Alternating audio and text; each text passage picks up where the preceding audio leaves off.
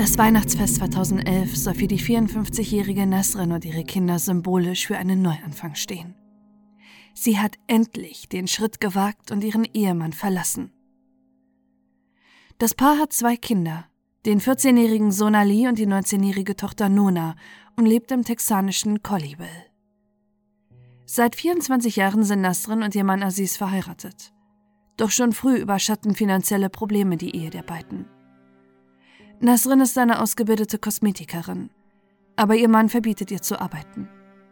Sie übernimmt die Erziehung der Kinder und ist eine liebevolle Mutter, für die ihre Kinder ihr alles bedeuten. Aziz hat ein Unternehmen für Apotheken, doch immer wieder steht die Familie vor finanziellen Schwierigkeiten. 1996 wird Aziz zu einer dreijährigen Bewährungsstrafe verurteilt, weil er eine falsche Einkommensteuererklärung abgegeben hat. Zusätzlich muss er eine Strafe von 1000 Dollar und mehr als 30.000 Dollar Entschädigung zahlen. Nur wenige Jahre später melden Aziz und Nasrin Privatinsolvenz an. 2007 verschlechtern sich abermals die finanziellen Probleme der Familie. Aziz wird arbeitslos und immer öfter ist zwischen ihm und seiner Frau Geld ein Streitthema. Im August 2010 meldet die 55-Jährige ein Insolvenzverfahren an, um ihr Haus nicht zu verlieren. Doch nur ein halbes Jahr später hält Nasrin die angespannte Situation nicht mehr aus. Zusammen mit ihren Kindern verlässt sie Aziz. Ohne Aziz, der sie immer zurückgehalten hat zu arbeiten, kann Nasrin nun auf eigenen Beinen stehen. Sie beginnt als Kosmetikerin in zwei Schönheitssalons zu arbeiten. Auch ihr Bruder unterstützt die drei finanziell. Nasrin und die beiden Kinder ziehen in ein kleines Apartment in Grapevine. Aziz bleibt im Haus der Familie wohnen.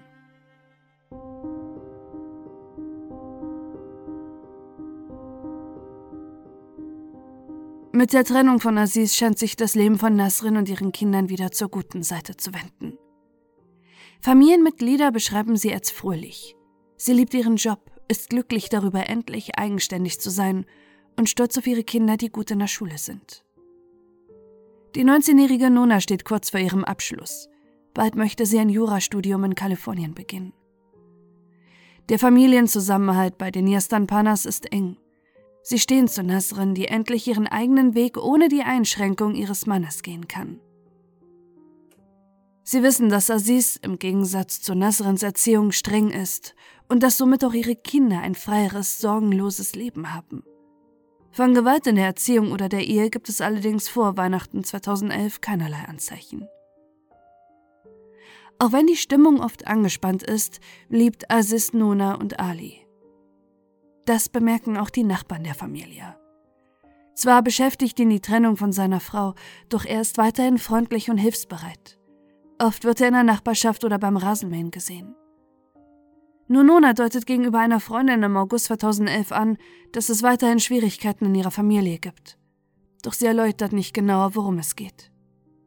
Niemand sonst aus der Familie weiß, was sich in den Wochen und Monaten vor Weihnachten 2011 zwischen Aziz und seiner Ex-Frau möglicherweise noch abgespielt hat.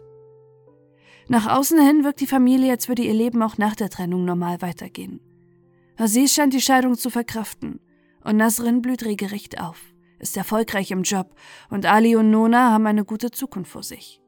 Scheinbar deutet nichts darauf hin, was Aziz bereits seit Monaten mutmaßlich plant. Seine gesamte Familie an Weihnachten zu töten.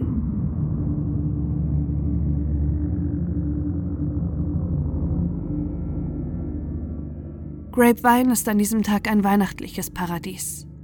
Seit Jahren gilt die Kleinstadt als Weihnachtshauptstadt von Texas. Jedes Jahr finden zahlreiche Weihnachtsmärkte und Paraden statt und die Häuser sind aufwendig dekoriert.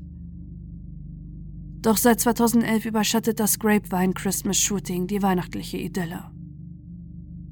Am 24. Dezember 2011 verbringt Nasrin den Abend mit den Kindern auf der großen Ranch ihres Bruders. Auch der Rest ihrer Familie ist eingeladen. Den nächsten Tag wollen die Yastan Panas zusammen mit Nasrins Schwester Suri und ihrer Familie feiern. Die beiden Familien wollen gemeinsam Mittagessen und Geschenke öffnen. Nasrin hat das Apartment weihnachtlich geschmückt und im Wohnzimmer steht ein großer Weihnachtsbaum.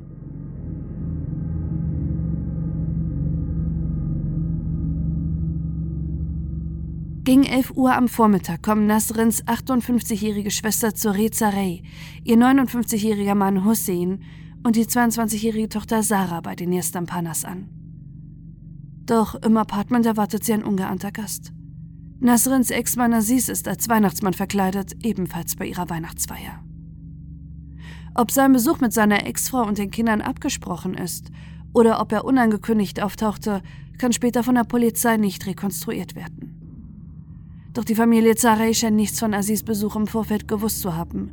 Das lässt zumindest eine SMS von Sarah kurz nach dem Ankommen vermuten. Sie schreibt einer Freundin, so, wir sind hier, wir sind gerade angekommen. Mein Onkel ist auch hier, als Weihnachtsmann verkleidet. Na klasse.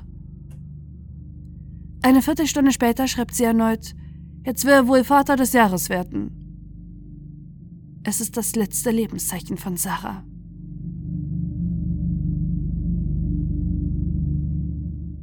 Um 11.30 Uhr erhält die Polizei in Grapevine einen Anruf. Sie können kaum verstehen, was der Mann am anderen Ende ihnen mitteilt. Er atmet schwer und legt nach nur 30 Sekunden wieder auf. Grapevine 911, where is your emergency? Hello, Grapevine 911. You need help? Are you sick? What was that? Do you need an ambulance or police? Hello?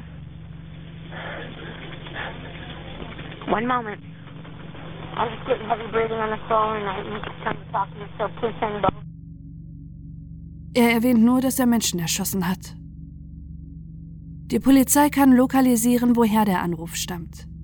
Aus dem Apartment von Nasrin Yastanpana.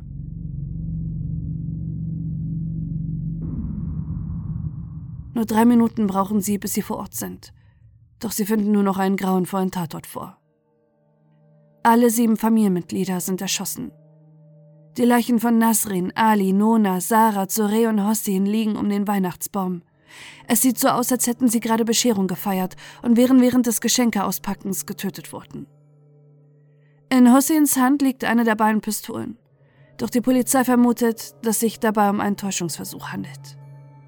Beide Waffen sind auf Aziz angemeldet und Hussein hat multiple Schusswunden, die er nicht hätte sich selbst zuführen können. Sie sind sich sicher, dass Aziz für dieses Massaker verantwortlich ist, bevor er sich selbst das Leben genommen hat. Vermutlich hat er nach der Tötung seiner sechs Familienmitglieder die Polizei angerufen. Vielleicht ist ihm klar geworden, dass es keine Möglichkeit gibt, die schreckliche Tat zu vertuschen. Der Polizeisprecher sagt dazu in einer späteren Pressekonferenz, wir denken, er war überfordert nach der Tat und entschloss sich, auch sein Leben zu nehmen. Doch mit seiner Tat hinterlässt er nicht nur eine erschütterte Familie und ein fassungsloses Grapevine, sondern auch viele Fragen. Es gibt keinen Abschiedsbrief, weshalb die Polizei denkt, dass sein anschließender Selbstmord nicht geplant war. Und auch über das Motiv können sie deshalb nur rätseln. Sie schätzen, dass sich Aziz an seiner Frau rächen wollte Schließlich hat sie nach 24 Jahren Ehe verlassen und sich ein neues, selbstbestimmtes und erfolgreiches Leben aufgebaut. Ein Leben ohne Einschränkung ihres Mannes und ohne finanzielle Probleme. Doch warum tötete er dann auch seine Kinder? Seine Erziehung war zwar streng, doch Freunde der Familie beteuern, dass er nie gewalttätig seiner Frau, geschweige denn seinen Kindern gegenüber war. Warum wurde auch Nasrins Schwester und ihre Familie erschossen? Wenn sich Aziz wirklich nur an seiner Frau rächen wollte, warum dann an einem Tag, an dem er wusste, dass viele Familienmitglieder zusammenkommen? Warum hat Hussein so viele Schusswunden, wenn sich seine Wut eigentlich gegen seine Frau richtete? Sein Sohn, seine Tochter, seine Schwägerin, seine Nichte und seine Ex-Frau wurden mit jeweils einem Schuss getötet. Nur sein Schwager Hussein wurde mehrmals in Bauch, Kopf und Brust geschossen. Warum also dieser scheinbare Hass gegen ihn? Hat die Tat vielleicht doch ein ganz anderes Motiv? Auf all diese Fragen haben die Hinterbliebenen der beiden Familien bis heute keine Antwort. Sie können nicht verstehen, wie er sie so viel Leid über ihre Familie bringen konnte und sich dann sämtlicher Verantwortung und Fragen zu entziehen.